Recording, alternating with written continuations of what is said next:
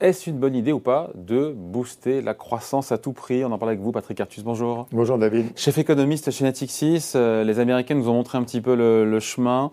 Euh, voilà, en appliquant cette théorie de la, de la surchauffe, pourquoi, comment ça marche, est-ce qu'il faut le faire ou pas? Oui, alors revenons sur ce que c'est que cette fameuse théorie de la surchauffe. C'est quelque chose qui est, qui est, apparu déjà dans le vocabulaire euh, des banques centrales. On pourrait d'ailleurs, je vais surtout parler des politiques monétaires, mais ça, ça vaut aussi pour les mm. politiques budgétaires. Au milieu des années 2010, hein, quand Janet Yellen présidait la Réserve fédérale, elle avait commencé à avancer ça hein, comme politique économique euh, efficace aux États-Unis. C'est overheating, hein, surchauffer mm. l'économie. Alors, il faut, il faut, se rappeler que traditionnellement, euh, la politique monétaire est expansionniste dans les récessions au début des périodes de croissance, mm. et puis elle devient restrictive dans la seconde moitié des périodes de croissance. Parce que c'est la croissance amène de l'inflation. Et donc voilà, euh, plein emploi, donc risque d'inflation, et puis ça ne sert plus à rien quoi, quand on est au mm. plein emploi. Donc la politique monétaire est devenue plus restrictive à partir de 1998, à partir de 2004-2005. Et puis depuis la crise des subprimes, on a un changement complet de pratique des banques centrales, puisque la politique monétaire reste expansionniste. Quasiment tout le temps. Tout le temps. Alors, euh, avant, Et comment on en est arrivé là d'ailleurs ah, Alors, juste avant la Covid, juste pour illustrer, le taux d'intérêt, ce qu'on appelle le taux des Fed Funds, qui est le taux d'intérêt de la Réserve fédérale, était à 2,5 c'est-à-dire était encore extraordinairement bas, et dans la zone euro, il était à zéro. Quoi, hein. donc, euh, alors, alors l'idée est assez ingénieuse. Hein. Il y a beaucoup d'économistes qui soutiennent, qui avaient soutenu en Europe, par exemple, qu'il fallait que l'Europe s'inspire de cette politique américaine. L'idée, c'est de dire, si on maintient une politique de la demande, dont, bien sûr une politique monétaire expansionniste euh, dans la seconde partie des périodes de croissance, quand le taux d'intérêt est très bas, il y aura trois effets très positifs qui vont apparaître. Le premier effet, c'est que les entreprises qui ont plein de demandes et qui ont du mal à recruter vont devoir embaucher des salariés peu qualifiés que normalement elles n'embaucheraient pas. Donc des gens qui sont éloignés du marché du travail, qui vont retrouver un job. Qui vont venir sur le marché du travail. Donc ce qu'on appelle le taux de participation, hein, qui est la partie de la population en âge de travailler qui se présente pour avoir un travail, augmente. C'était très très clair aux États-Unis à partir de 2015. Ça, ça a rompu la tendance précédente de baisse de la participation. Et aux États-Unis, ça s'est vu incroyablement sur le taux de chômage des, Afro-Américains, hein, des Noirs américains, qui est descendu à 5% juste avant la Covid, ce qu'on n'avait pas vu depuis très très très longtemps. Quoi. Hein. Donc c'est un effet très positif. C'est un effet très positif sur les inégalités. C'est ce que dit euh, aujourd'hui Powell, et c'est ce que dit Christine Lagarde aussi. Un de nos travaux, un de nos travaux, un de nos objectifs, c'est de réduire les inégalités. Hein. Mm. Euh, deuxième euh, effet positif, bah, comme les entreprises doivent produire plus et ont du mal quand même à recruter, elles deviennent plus efficaces. Donc elles font des gains de productivité plus rapides.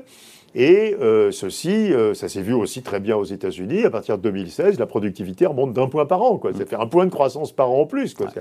Et puis, troisième effet très positif qu'on a vu aux États-Unis, euh, à partir de 2016, les salaires augmentent autant que la productivité. Donc il y a le partage des revenus qui, depuis 30 ans, se déformait au détriment des salariés, tout d'un coup se stabilise et devient raisonnable. Donc il n'y a que des effets positifs à vous écouter. Oui, alors si on s'arrête là, alors c'est ce que disent certains de mes collègues ici en Europe, euh, bah, pourquoi on ne le fait pas quoi? Alors d'abord, euh, la BCE commence à en parler aussi, hein, donc on se pose la question.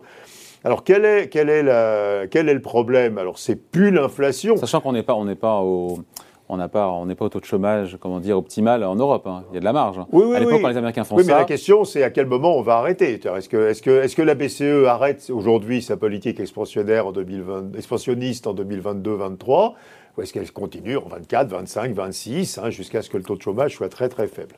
Alors, ce qui rend ça possible, évidemment, c'est la disparition de l'inflation en fin de période de croissance. Parce que si l'inflation revenait vraiment, bien sûr, les banques centrales ne pourraient pas le faire. Donc il y, a il y, a un côté permissif absolument nécessaire hein, de cette disparition de l'inflation.